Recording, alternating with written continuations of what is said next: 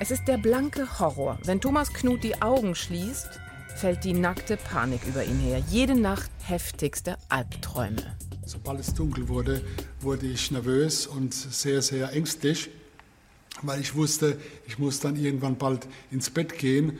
Abenteuerdiagnose. Heute mit einem Medizinkrimi, ich würde mal sagen, der besonderen Art. Und bei mir im Studio ist Volker Arendt. Hallo Volker, grüß dich. Hallo Anja.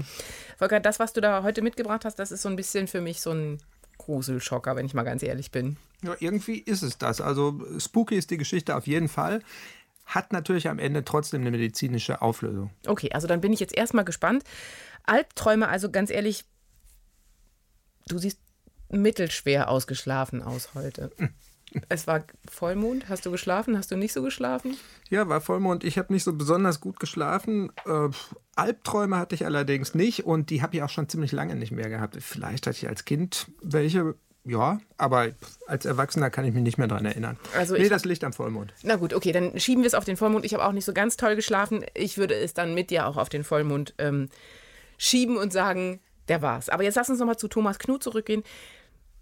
Wer ist das, als du ihn kennengelernt hast? Wie hat er auf dich gewirkt? Was ist das für ein Mensch? Ähm, als das losgeht, 2014, ist Thomas Knut 56 Jahre. Der, ja, wie will ich ihn beschreiben? Ein verschmitztes Lachen hat er, Seitenscheitel, Haare leicht angegraut. Ein sympathischer Typ, so eine Art intellektueller Tausendsasser, würde ich sagen. Hm, wieso? Was hat er gemacht? So war der Blick damals schon auf eine äh, bewegte Vergangenheit zurück. Er hat Germanistik und Geschichte studiert in Heidelberg, dann äh, am Goethe-Institut in Genua gelehrt, später dann in Frankreich als Dolmetscher und Sprachlehrer. Und dann das hat, ist toll. Ja, da wäre ich dabei gewesen. Na, hat aber ganz was anderes gemacht und ist für ein US-Unternehmen zurück nach Deutschland gegangen und hat da als Qualitätsmanager gearbeitet. Und ganz zum Schluss, das passt vielleicht ein bisschen in diese äh, spooky Geschichte, mhm. war er äh, eine Zeit lang persönlicher Referent von Gunther von Hagens äh, warte mal, Gunther von Hagens, dieser, ähm, ähm, wie nennt sich das, dieser Plastinator, der da diese Leichenausstellung gemacht hat, also die Körperwelten gemacht hat? Genau, Körperwelten hieß das damals. Und äh, zusammen mit Gunther von Hagens und der Ausstellung ist Thomas Knut dann nach Berlin gekommen und hat seine Liebe für die Stadt entdeckt und ist gleich da geblieben. Okay, und ähm, was macht er dann, als nun unsere Geschichte mit ihm beginnt, mit Herrn Knut? Da macht er nochmal was anderes. Er hat seine Liebe zu Berlin zum Beruf gemacht und schreibt Reiseführer über die Stadt, macht aber auch regelmäßig Stadtführung.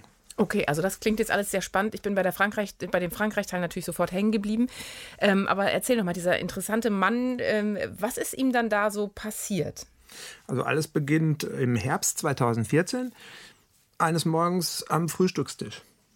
Da kriegt er plötzlich heftiges Herzrasen. Okay, Herzrasen, das kann schlimm sein, muss aber nicht. Und es ist ja auch, gibt ja auch sozusagen gutartiges Herzrasen und ähm, tritt dann ganz plötzlich auf und verschwindet auch wieder. Und das äh, Herz kann trotzdem gesund sein. Ja, und kann Thomas, das auch ab, oder? Ein genau. gesundes Herz. Denkt, äh, Thomas Knut denkt auch, das kann er schon ab. Das macht ihm auch keine großen Sorgen. Mhm.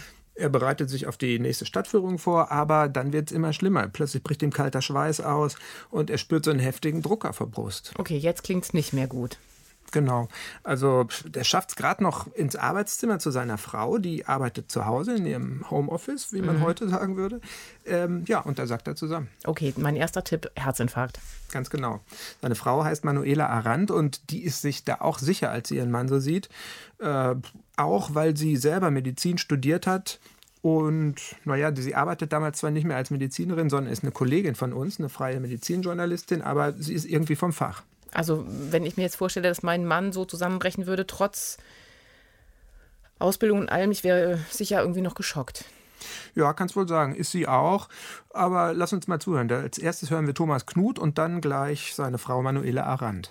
Das war schon äh, eine heftige Angst. Und entsprechend hat dann auch meine Frau sofort reagiert und hat äh, den Notarzt gerufen. Natürlich denkt man, um Gottes Willen, das muss ein Infarkt sein, weil das, ist, das, das war so klassisch. Das Herzrasen, die stechenden Schmerzen in der Brust, die, der kalte Schweiß auf der Stirn. Und natürlich war das Erste, was ich getan habe, die 112 anzurufen und auf den Notarzt zu warten. Ich wusste, ich kann jetzt akut nichts machen. Und? War es ein Infarkt? Naja, der Notarzt versorgt Thomas Knut sofort, gibt ihm Nitro, um die Herzdurchblutung zu verbessern. Und bringt ihn dann in die Klinik. Da folgen dann die kompletten Untersuchungen, die so anstehen in so einem Fall. Also dann kommt erstmal das EKG und die Blutwerte und ähm, reichen doch, oder? Geht es eigentlich geht es schnell? Ja, geht eigentlich schnell und es kommt nichts dabei raus. Also Thomas Knuts Herz ist offenbar total okay. Es geht ihm auch schon wieder viel besser. Schweißausbruch ist vorbei. Die Ärzte schicken ihn ein paar Stunden später wieder nach Hause. Okay, also dann würde ich jetzt mal sagen, Glück gehabt, es war eine einmalige Rhythmusstörung oder sowas in der Art. Und es bleibt jetzt wahrscheinlich bei Thomas Knut so ein, so ein Schreck, der sicherlich ganz tief in den Knochen steckt, oder? Mhm, genau. Kann man sich ja vorstellen, er war ja, naja, Todesangst verspürt und sowas, das kann man nicht einfach, naja, wegschlucken. Also das fällt nachts anfallsartig über ihn her. Das sind dann die Albträume, oder? Nee, das sind noch nicht die Albträume, sondern das ist wirklich nur blanke Panik, die ihn aus dem Schlaf katapultiert. Die Panikattacken, die setzten spontan ein und äh, waren sehr heftig, mit Herzrasen verbunden, mit starkem Schwitzen und mit, mit Todesangst. Also Herzrasen, starkes Schwitzen, Todesangst. Das haben wir schon gehört von ihm und das klingt alles so wie bei einem Infarkt. Entweder verarbeitet er das Erlebte also so oder aber vielleicht war das doch irgendwie so ein versteckter, so ein vermeintlicher Herzinfarkt oder ein Panikanfall. So würde ich jetzt mal tippen. Also es ist so, dass ein Panikanfall tatsächlich die gleichen Symptome hat. Kann ich aus eigener Erfahrung sagen, ich hatte früher auch Panikattacken als Student in meiner Studentenzeit und das ist verdammt unangenehm. Also vor den Examen oder wann war das? Nee, das war als ich bin nach Mainz gezogen und heute oder im Nachhinein hat man sich das so erklärt, dass das auch mit dem Ortswechsel zu tun hatte. Okay. Ähm, naja, ich kann mich noch erinnern, ich stehe auf so einem großen Platz und da verändert sich plötzlich deine Wahrnehmung komplett. Das ist, als wenn du irgendwie in so einen Strudel gezogen würdest, dein Herz rast wie irre und du denkst, du fällst gleich tot um. Und das äh, habe ich noch nie erlebt, aber was kann man jetzt dagegen machen? Also, naja, ich, irgendwann war klar, ich bin dann natürlich immer wieder zum Arzt, habe mein Herz untersuchen lassen in, bei so einem Anfall und dabei kam raus, du hast nichts am Herz. Es ist nichts mhm. lebensbedrohliches, bist total gesund, was das angeht. Und dann musste man es nur noch schaffen, dem Anfall die Stirn zu bieten, würde ich es mal nennen. Also man musste warten. Das ist nach ein paar Minuten vorbei, diese ganze Attacke. Und naja, das war nicht ganz so leicht, aber wenn man das einmal geschafft hatte, dann zogen sich diese Attacken allmählich zurück. Also ich habe jetzt schon, weiß nicht, Jahrzehnte keine Anfälle mehr gehabt. Du hast also quasi gewonnen. Aber erzähl, wie ist es bei Thomas Knut? Wie ging es bei ihm weiter? Bei dem ist es so, er wendet sich erstmal mit seinen Symptomen an seinen Hausarzt, Peter Carsten heißt er, und schildert dem seine Symptome. Als der die hört, äh, tippt er doch erstmal nicht in Richtung Panikanfall, sondern in Richtung Herzproblem. Da gibt es ja alle möglichen Sachen. Ähm, und Thomas Knot zählt zur Risikogruppe. Er hätte ja sein können, er war damals ja schon auch so 60 rum, also dass er eine koronare Herzkrankheit hätte. Und entsprechend sind alle gängigen Untersuchungen des Herzens vorgenommen worden, immer als Überweisung äh, des Hausarztes an den entsprechenden Facharzt. Also jetzt noch mal genauer, was meint er? Fachärzte und was für Untersuchungen, wovon spricht er da? Also er war bei unterschiedlichen Kardiologen, je nach Ausstattung, was die so da haben. Es war eine ganze Menge an Untersuchungen, die da anstand. Es gab ein Belastungs-EKG, ein Ultraschall am Herzen, eine 24-Stunden-Blutdruckmessung, noch so eine ähm, Herzecho, das bedeutet, man schluckt so einen Schallkopf wie bei der normalen Echo-Untersuchung, nur man schluckt das und dann kann man das Herz von innen beobachten beim Schlagen. Ähm, naja, bis man all diese Termine zusammen hat, das dauert natürlich Monate. Ja, ich wollte gerade schon sagen, das ist nicht so ganz einfach von einem Facharzt zum nächsten. Ich warte gerade auf einen Zahnarzttermin, das ist auch gerade nicht so richtig schön. Und das mit den Anfällen von Thomas Knut, haben die sich dann jetzt gelegt? Sind die weg oder hat er die dann zwischendurch immer noch? Nee, die hat er nach wie vor jede Nacht. Jede Be Nacht? Jede Nacht. Oh, besonders schlimm ist es, wenn seine Frau auf Dienstreise ist. Wie, wenn er jetzt alleine ist oder was? Kann das sein, dass er Angst ja, einfach hat? Genau, also der, wenn er alleine ist und ins Bett geht, da hat er tatsächlich Angst davor, dass seine Frau nach Hause kommt irgendwann und er tot im Bett liegt. Das ist die Angst, die ihn umtreibt damals. Das ist wirklich ziemlich heftig. Ja, tagsüber ist nicht mehr viel mit dem los. Man könnte ihn als graues Gespenst bezeichnen. Er hat keine Kraft mehr, keine Energie ähm, und muss ganz oft seine Stadtführertermine absagen, weil er einfach zu kaputt ist. Es kam auch vor, dass ich diese Stadtführungen in Berlin oder Potsdam trotzdem gemacht habe. Und dann äh, ist aber während der Führung auch so eine kleine Panikattacke oder sind starke Schwindelgefühle aufgetreten. Also Schwindelgefühle, wieder die Panikattacken. Ist es jetzt das Herz oder nicht? Oder könnten es einfach nur Rhythmusstörungen sein? Ich meine, er war jetzt schon zu einer ganzen Reihe an Untersuchungen. Ist da was rausgekommen? Nee, da ist nichts bei rausgekommen. Nach einem halben Jahr ist klar, dass sein Herz total gesund ist. Hausarzt Peter Carsten, der weite die Fahndung deswegen aus, weil es könnte natürlich noch ganz was anderes dahinter stecken. Als dann die Herzuntersuchungen kein Ergebnis gebracht haben, ging es weiter. Lunge, Schilddrüsen, Nieren, Blut ist ständig untersucht worden, Blutzucker ist untersucht worden, die Blutwerte sind äh, akribisch äh, durchleuchtet worden. Herr Volker, das ist jetzt äh, kompliziert. Warte, also wir haben die nächtlichen Angstgefühle. Mhm. Wir haben das Herzrasen, wir haben die Schweißausbrüche, diese Attacken. Mhm. Schilddrüse, kann das sein? Schilddrüse könnte passen, ähm, ist es aber nicht. Äh, okay. Äh, der Arzt, der am Ende fündig wird, ist ein Urologe. Und der stellt fest, dass Thomas Knut Testosteronmangel hat. Das kann tatsächlich viele von den Symptomen erklären, die er hat. Insofern ähm, eine heiße Spur. Manuela Arendt wundert sich sogar, dass sie nicht eher drauf gekommen ist. Testosteronmangel ist nichts Ungewöhnliches bei einem Mann im Alter von 60 Jahren. Das, das ist beim einen ein bisschen ausgeprägter, beim anderen ein bisschen weniger ausgeprägt. Und vor allen Dingen, man kann gegen Testosteronmangel ja wirklich was machen, oder? Also ich meine, mhm. Tabletten wahrscheinlich. Genau. Ähm, er bekommt Tabletten und die helfen ihm auch tatsächlich. Also in den nächsten Wochen verschwinden die Panikattacken komplett. Der fühlt sich tagsüber auch wieder fit und glaubt, dass es das jetzt gewesen ist tatsächlich. Nur der Hausarzt Peter Carsten ist da nicht ganz so sicher, als Thomas Knut ihm das erzählt.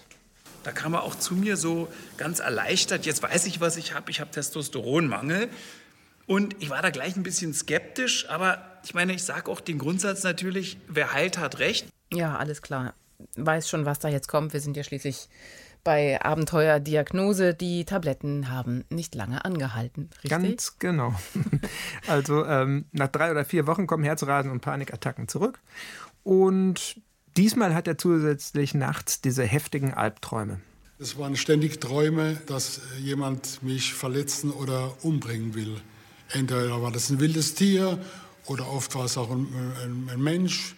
Also ähm, die schlimmste Situation überhaupt war, dass er morgens im Bett liegt und ähm, Hilfe, Hilfe, Hilfe schreit, nicht ansprechbar ist, nicht beruhigbar ist und sie nicht wissen, was sie tun sollen.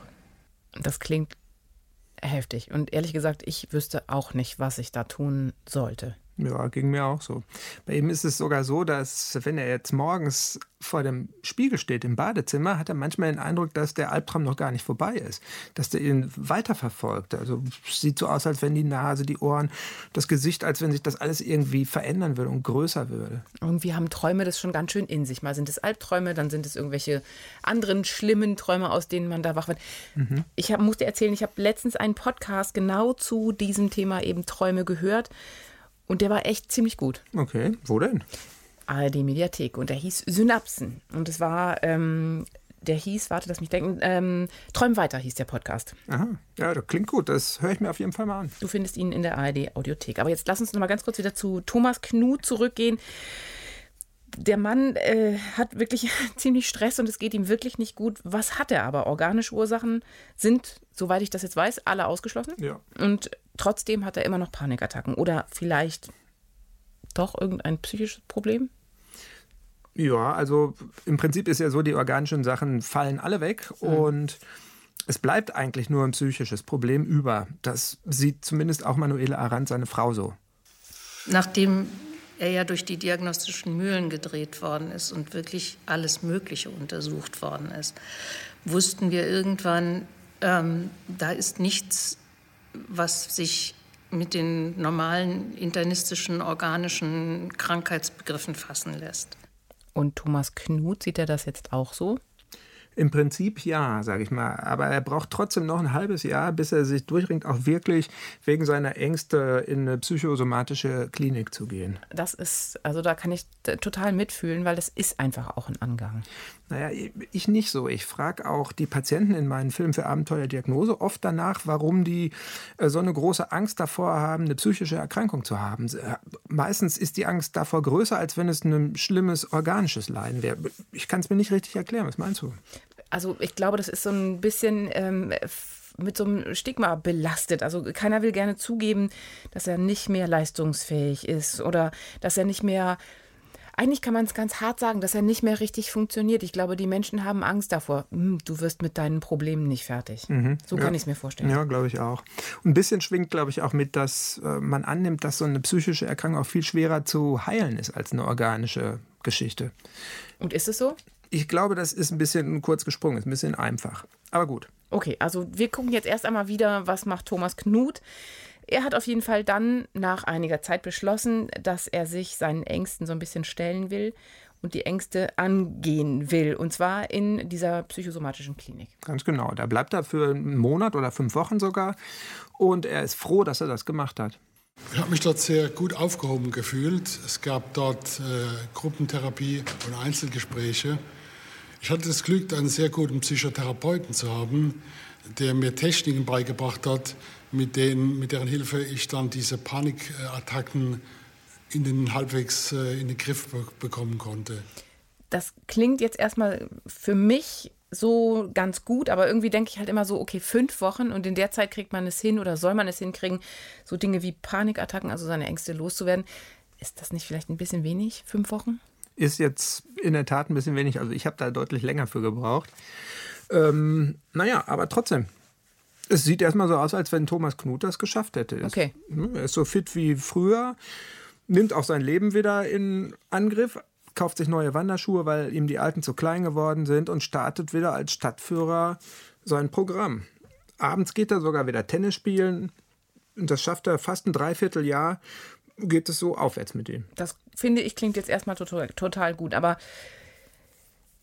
wir kennen uns jetzt ja schon so ein bisschen und ähm, du guckst so, als wenn du mir sagen wollen würdest, dass da jetzt gleich doch noch irgendwas anderes passiert. Und bei Abenteuerdiagnose ist das ja dann meistens so, dass jetzt kommt, aber. Mhm. Passiert und? was anderes und zwar passiert es diesmal unter der Dusche. Ah, okay. Was passiert? Ähm, Thomas Knut kommt vom Tennisspielen nach Hause, stellt sich unter die Dusche und plötzlich rast sein Herz wieder, wie fast zu erwarten gewesen ist bei uns. Ähm, ja, nur jetzt, diesmal wird ihm auch noch schwarz vor Augen. Super, ich bin jetzt in den Filmen Psycho oder Hitchcock unterwegs und habe jetzt wirklich ähm, ein bisschen, ähm, fühle ich mit, ähm, wie beim vermeintlichen Infarkt da am Anfang. Jetzt ist aber alles irgendwie noch schlimmer, wenn ich das mal so zusammenfassen kann. Und er geht hoffentlich wieder in die Klinik. Ja, also dieser Anfall, den er unter der Dusche hat, der ist gar nicht so schlimm. Die Ohnmacht, die geht schnell wieder vorbei. Das Herzrasen legt sich auch wieder. Der schafft okay. es vielleicht mit einer kleinen Kopfwunde aus der Duschzelle wieder rauszukommen. Ähm, aber ihm sitzt der Schreck natürlich wieder in den Knochen. Und ihm ist eine Sache klar geworden, nämlich, dass er immer noch nicht über den Berg ist.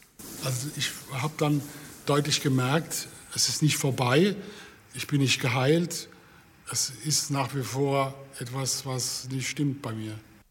Also vielleicht doch keine Angststörung, zumal Thomas Knut ja gesagt hat, dass er die eigentlich mit den Techniken, die er in der Klinik gelernt hatte, jetzt im Griff hat. Ja, eben, also kann eigentlich nicht sein, die Sache mit der Angststörung.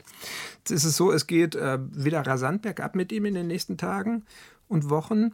Ähm, tagsüber ist er wieder total zerschlagen und nachts findet er keine Ruhe. Und ja, diesmal hängt das tatsächlich nicht mit der Angst oder der Panik zusammen, sondern er bekommt jetzt keine Luft mehr im Schlaf. Das hat meine Frau auch klar wahrgenommen, dass ich eben im Schlaf immer wieder öfter den, den, den Atem ausgesetzt habe und diese, diese Atemaussätze hatte. Sowas macht mir ehrlich gesagt auch Angst. Das ist so eine Schlafapnoe, ne? Ja, macht mir auch Angst. Also normal ist, dass die Atmung in der Stunde für ein paar Sekunden aussetzt und das bis zu viermal okay. pro Stunde sogar. Also das passiert bei jedem Menschen. Ja, okay. und bei Thomas Knut ist es aber so, dass es nicht nur viermal in der Stunde sind, sondern es ist viel öfter und auch viel länger. Also ich habe für Visite damals mal einen Film gemacht. Der Patient dort, der hat äh, eine Minute, sogar deutlich über eine Minute nicht geatmet. Okay, aber das ist dann ja wirklich gefährlich. Und dann kommt zum einen der Körper natürlich überhaupt nicht zur Ruhe nachts. Und das könnte doch jetzt vielleicht wieder eine neue heiße Spur sein, würde ich jetzt mal so tippen, oder? Mhm. Und, und, zwar? Ich, ich spinne jetzt mal so ein bisschen rum und äh, du unterbrichst mich, wenn ich in die völlig falsche Richtung renne. Nächtliche Atemaussetzer, die führen zu einer chronischen Erschöpftheit, zu so einer Art Dauermüdigkeit am Tag. Mhm. Und die wiederum bringt dann psychische Verstimmung und eventuell auch eben diese Angstzustände. Mhm. Und die münden dann vielleicht in Herzrasen, Zusammenbrüchen. Könnte sein, klingt doch plausibel, oder? Also Hausarzt Peter Carsten sieht das zumindest ganz genauso. Der ist sogar ziemlich angetan von dieser Idee. Okay. Gerade Männer mittleren bis etwas über der Hälfte des Lebens stehende haben nämlich diese Schlafapnoe-Geschichte. Nicht eher, das passt ja auch dazu, dass man nachts Panik kriegt, dass man den ganzen Tag unausgeschlafen, müde, das hat er auch berichtet, dass er so zerschlagen sich fühlt. Und dann war er ja auch im Schlaflabor. Da ist halt auch, da passte alles. Siehst du, das wäre jetzt mein nächster Tipp gewesen. Auf ins Schlaflabor. Genau, so ist es geplant, aber so kommt es nicht. Thomas Knuten muss wie immer auf den Termin warten. Schlaflabortermine sind auch klapp, äh, knapp. Und naja, in dieser Wartezeit bricht Thomas Knut zum dritten Mal zusammen. Warum denn das wieder? Was ist denn jetzt passiert? Doch irgendwie ein Infarkt? Ja, ein Infarkt ist es nicht. Also Tag gerade der Philosophiekreis. Bei ihm den hat er nämlich. Da treffen sich, ähm, trifft er sich einmal in der Woche mit Gleichgesinnten und philosophiert. Das klingt schön. Ja, aber in diesem Fall ist es so, dass er irgendwann mit Schaum vor Mund zuckend zusammensackt. Das ist ja nun wieder ganz anders. Und das klingt jetzt wieder nach einer ganz anderen Geschichte. Und ich tippe jetzt wieder auf vielleicht einen epileptischen Anfall. Mhm. Ist auch so, Thomas Knut hatte sogar Jahre vorher schon mal einen epileptischen Anfall und jetzt hat er halt wieder einen. Es gibt eine Frau in dem Philosophiekreis, die kennt sich damit aus, weil ihre Schwester auch betroffen ist und die weiß, ähm, wie man die Patienten richtig lagert, wie man mit denen umgeht und ruft dann sofort mhm. den Notarzt. Jetzt nochmal, das Normale kann schon sein, dass irgendwann jemand einen epileptischen Anfall in seinem Leben bekommt. Das würde ich noch fast als normal. Meine ich auch, hätte ich gehört, dass das äh, fast jedem mal passiert oder dass das ohne weiteres kann. passieren kann. So, aber ja. mehrere? Mehrere ist in der Tat so ein bisschen besorgniserregend. Geht äh, zu Peter Carsten, erzählt ihm von dem epileptischen Anfall und der hat jetzt mit mal eine ganz neue Spur. Und zwar glaubt er, dass der Anfall nur das Symptom von einer ganz anderen Krankheit ist, dahinter, die dahinter steckt. Ah, Genauso wie die Angst, die Albträume und auch die Abgeschlagenheit. Das könnte alles eine ganz andere Ursache haben. Okay, ich glaube, ich weiß jetzt, was kommt.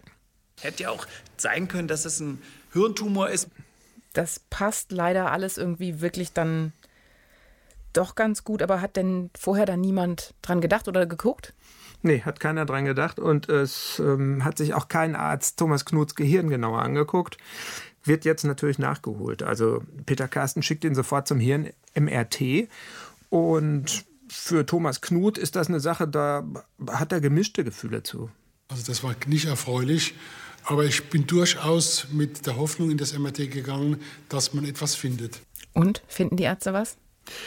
Nee, die Ärzte finden nichts. Nicht das geringste. Also Thomas Knuts Gehirn ist völlig normal und gesund, genauso wie sein Herz auch. Okay, also Hirntumor ist es zum Glück, muss man ja auch wirklich mal sagen, ist es mhm. nicht, ist gut. Und Thomas Knut ist immer noch keinen Schritt weiter. Mhm. Was hat er zu den Ergebnissen denn gesagt? Er hatte ja die Hoffnung, dass in diesem MRT irgendwas vielleicht gezeigt werden könnte, irgendwas ein Hinweis sein könnte. Ja, und selbst wenn es dieser Hirntumor gewesen wäre, irgendwie hätte er sich damit arrangiert und so stand er halt mit leeren Händen da und das ist für ihn echt ein Schlag ins Kontor. Das Gefühl, dass man einfach nicht weiß, was los ist, ist schwer zu ertragen. Hm, das kann ich mir richtig gut vorstellen. In den nächsten Wochen versinkt Thomas Knut dann immer tiefer in der Depression. Ähm, und irgendwann ist es dann tatsächlich so weit, dass er kurz davor ist, ganz aufzugeben. Kommen dann auch schon Selbstmordgedanken. Weil man es nicht aushält mehr. Man, äh, wann immer Sie eine Krankheit haben, wo, wo, wo irgendjemand eine Diagnose gibt, dann kann man damit umgehen. Dann gibt es eine Therapie oder es gibt eben keine Therapie. Da gibt es dann Möglichkeiten, äh, selbst sich äh, zu positionieren. Aber diese Möglichkeit hatte ich ja bis zum Schluss nicht. Insofern habe ich dann kein Licht am Ende des Tunnels gesehen, kein Ausweg mehr. Mm, das klingt ziemlich mhm. schrecklich, ziemlich frustriert. Lass mich noch mal kurz äh, zusammenfassen quasi. Also da sind diese, diese Angstzustände, das Herzrasen, die Albträume und diese alles überlagernde, bleiernde Müdigkeit. Mhm. Und dahinter steckt jetzt also weder ein Herzproblem, es ist kein Hirntumor und was an der Schilddrüse oder der Testosteronmangel und all diese Dinge sind auch nicht genau. daran beteiligt gewesen. So. Fällt alles weg. Und auch die psychische Komponente scheidet ja aus. Bleibt doch nur noch irgendeine Erklärung mit der Schlafapnoe. Also irgendwas, was aus diesem Schlaflabor herauskommen könnte, wo er noch nicht war. Genau. Und da wird er auch nie hinkommen, denn ähm, es ist reiner Zufall, wie so oft, dass sich das alles nochmal umdreht, äh, bevor er überhaupt den Termin in dem Schlaflabor hat. Und zwar passiert es diesmal wieder morgens beim Frühstück. Na los, komm, erzähl schon. Also diesmal sitzt er am Frühstück mit seiner Frau Manuela und ähm, er erzählt ihr davon, dass er seinen Ehering jetzt schon zum dritten Mal weiten lassen muss. Zweimal musste er es schon machen und diesmal ist ihm schon wieder zu eng geworden. Okay, ist das jetzt die neue Spur? Einen Ehering weiten lassen? Für Manuela Arendt auf alle Fälle, ja. Und dann habe ich gedacht, scheiße, das darf nicht wahr sein. Und du hast es nicht gesehen. Oder hast es nicht, nicht weiter, hast es gesehen und hast es nicht weiter verfolgt. War schrecklich. Fand ich ganz schrecklich. Okay, also jetzt stehe ich auf dem Schlauch, weil der arme Mann lässt seinen Ring weiten und jetzt weiß die Ehefrau, was er für eine Erkrankung hat? Mhm. Sie ärgert sich sogar, dass sie nicht schon viel früher drauf gekommen ist. Also ich kannte dieses Krankheitsbild, ich kannte die Optik und ich wusste auch, dass eines der ersten Zeichen ist, dass die Hände größer werden, dass die Füße größer werden. Okay, die Hände werden größer und die Füße. Da war da nicht noch irgendwas mit diesen neuen Wanderschuhen, die er sich gekauft hatte? Mhm. Für die Stadtführung? Ja, also nachdem er aus der Klinik kam, hat er sich ja neue Schuhe gekauft, weil ihm die alten zu klein geworden sind. Und das, wenn man mal nachdenkt, passiert jetzt bei Erwachsenen dann doch eher selten. Das stimmt, ja. Und hast du schon eine Idee, was es sein könnte? Nee. Also ganz ehrlich gesagt überfragt. Irgendwie die, werden die Hände und die Füße bei ihm größer. Also sie scheinen man kann fast sagen, wirklich zu wachsen. Mhm. Das ist bei Erwachsenen tatsächlich eher ungewöhnlich, weil eigentlich schrumpft man dann ja irgendwann mit zunehmendem Alter. Und Zusammenhang mit seinen Beschwerden, den, ehrlich gesagt, den sehe ich nicht. Abwarten. Also Manuela Arendt macht für ihren Mann einen neuen Arzttermin und zwar bei dem einzigen Arzt, bei dem er bisher noch nicht gewesen ist. Das ist ein Endokrinologe. Endokrinologe, also das ist ein, Hormonspezialist. Mhm. Der könnte zu merkwürdigem Wachstum, so würde ich es jetzt mal beschreiben, passen. Ja, und diesmal hat Thomas Knut auch Glück und zwar bekommt er schon innerhalb einer Woche einen Termin bei dem Berliner Endokrinologen Ulf Elbelt. Und? Äh, ja, es dauert nur wenige Sekunden bei Ulf Elbelt und die Katze ist aus dem Sack. Der Arzt bittet mich in sein Sprechzimmer. Ich schilder nur kurz, was mich äh, umtreibt, was, was meine Beschwerden sind. Und dann kommt sofort von ihm eine Diagnose. Hier ist es so, dass es wirklich eine Blickdiagnose ist. Das versuche ich auch meinen Studenten immer sozusagen beizubringen. So, das war jetzt doch Ulf Elbert, ne? Mhm, genau, Ulf Elbert heißt er. Elbert. Und was sagt er? Was ist diese Blickdiagnose? Der Arzt schaut seinen Patienten an und weiß genau, das ist es? Genau, genau so ist das das, also die Krankheit, die Thomas Knut hat, die ist für Leute, die sich damit auskennen, auf den ersten Blick zu erkennen. Es gibt aber offenbar nicht viele Ärzte, die sich da wirklich mit auskennen, denn in Deutschland dauert es immer noch im Schnitt acht bis zehn Jahre, bis die Patienten wirklich auf den richtigen Arzt treffen, der das sofort sieht. Okay, das klingt jetzt spannend. Was ist denn da zu sehen? Und vor allen Dingen sieht Thomas Knut denn anders aus als andere? er sieht vor allen Dingen anders aus, als er vorher aussah. Also die Krankheit hat ihn verändert. Die Hände und Füße haben wir schon drüber geredet, die sind mhm. größer geworden. Ähm, aber auch das Gesicht von ihm hat sich verändert. Ich würde sagen, das hat sich vergröbert alles in allem. Also die Nase ist breiter geworden, die Wülste über den Augenbrauen oder die Augenbrauenwülste sind dicker geworden, die Wangen, Kieferknochen größer, Lippen wulstiger, die Ohren sind gewachsen, und äh, sogar die Zähne stehen ihm auseinander, weil der Kiefer irgendwie gewachsen ist. Das klingt alles wirklich ziemlich unheimlich, wenn du das jetzt so hintereinander alles aufzählst. Aber sag mal, da war doch, ganz am Anfang war doch da irgendeine Geschichte, wie er vom Spiegel stand und du hast gesagt, er hatte das Gefühl, dass er ähm, einen Albtraum hatte oder der hatte diesen Albtraum und er hatte aber den, das Gefühl, dass dieser Albtraum überhaupt gar nicht mehr ähm, aufgehört hat und alles irgendwie größer oder so geworden ist. War da nicht was? Mhm, genau, ich glaube, da sind ihm die Veränderungen in seinem Gesicht äh, aufgefallen, kann man sagen. Also das war äh, kein Albtraum, sondern das war Realität, was er da gesehen hat. Das Ganze geht natürlich total langsam vor sich, deswegen ist es für die, sogar für die nahen Angehörigen schwer zu sehen, dass da was passiert, dass sich da was verändert. Und deshalb hat seine Frau das wahrscheinlich auch nicht gesehen. Genau. Aber sag mal, ich bin ja jetzt gerade durch diesen Fall in allen schlimmen Horrorfilmen unterwegs und James Bond hatte doch auch irgendwie so einen Typen mit zu großen Händen und einem zu großen Gesicht und so, hatte der vielleicht mhm. auch irgendwie eine Wachstumskrankheit? Ja, das war ja der berühmte Beißer, so ja. hieß der damals. Dankeschön, das ist mir wieder entfallen, ja. genau.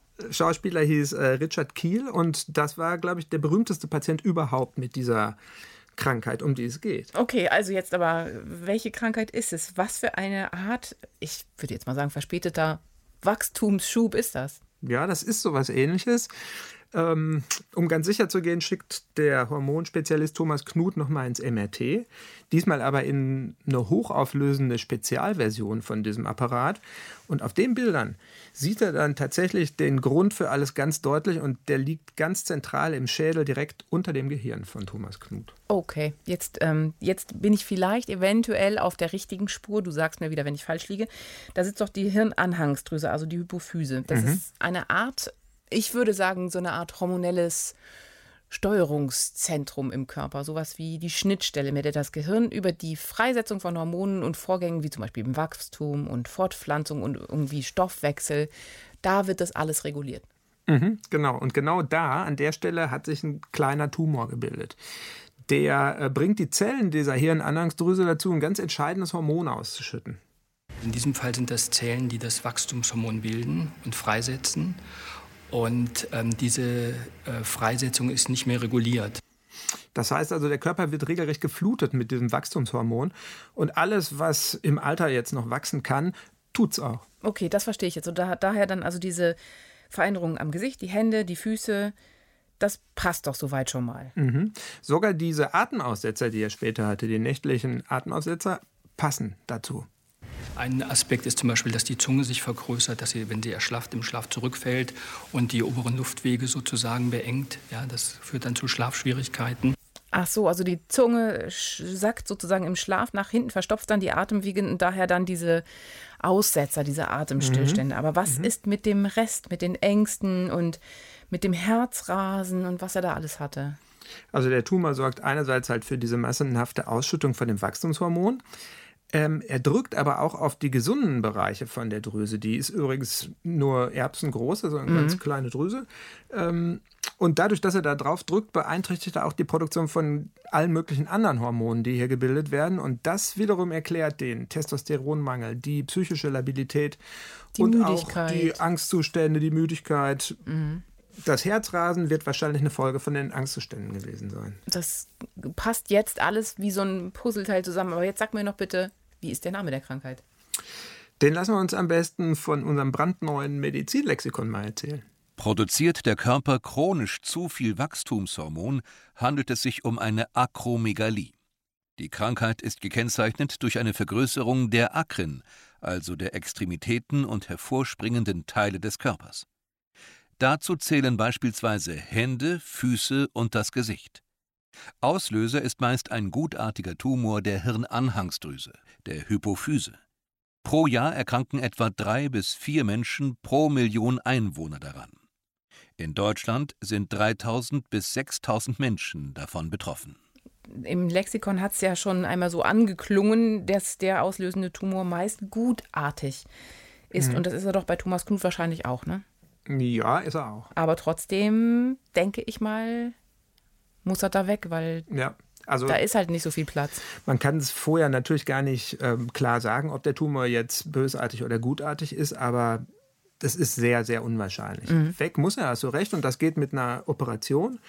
Deshalb liegt Thomas Knut kurz darauf im Vivantes Klinikum in Friedrichshain auf dem OP-Tisch.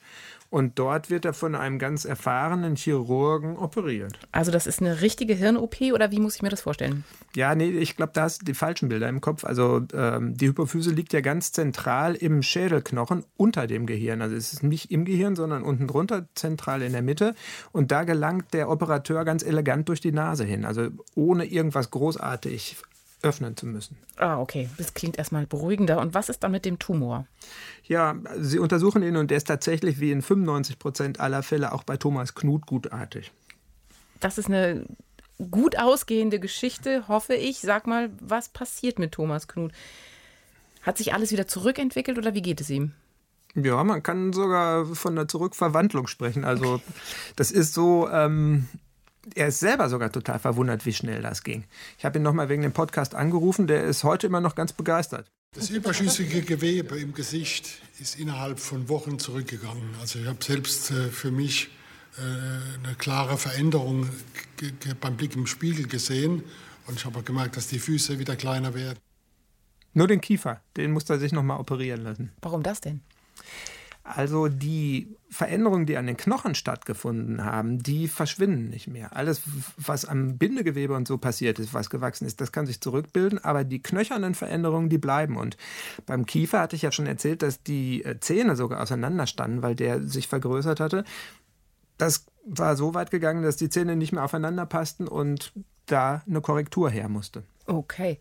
Eine Frage habe ich noch. Wie ist denn jetzt seine Frau damit klargekommen? Du hast ja gesagt, es ist eine Kollegin und die dann wirklich, der ist ja wie Schuppen von den Augen dann gefallen ist am Ende.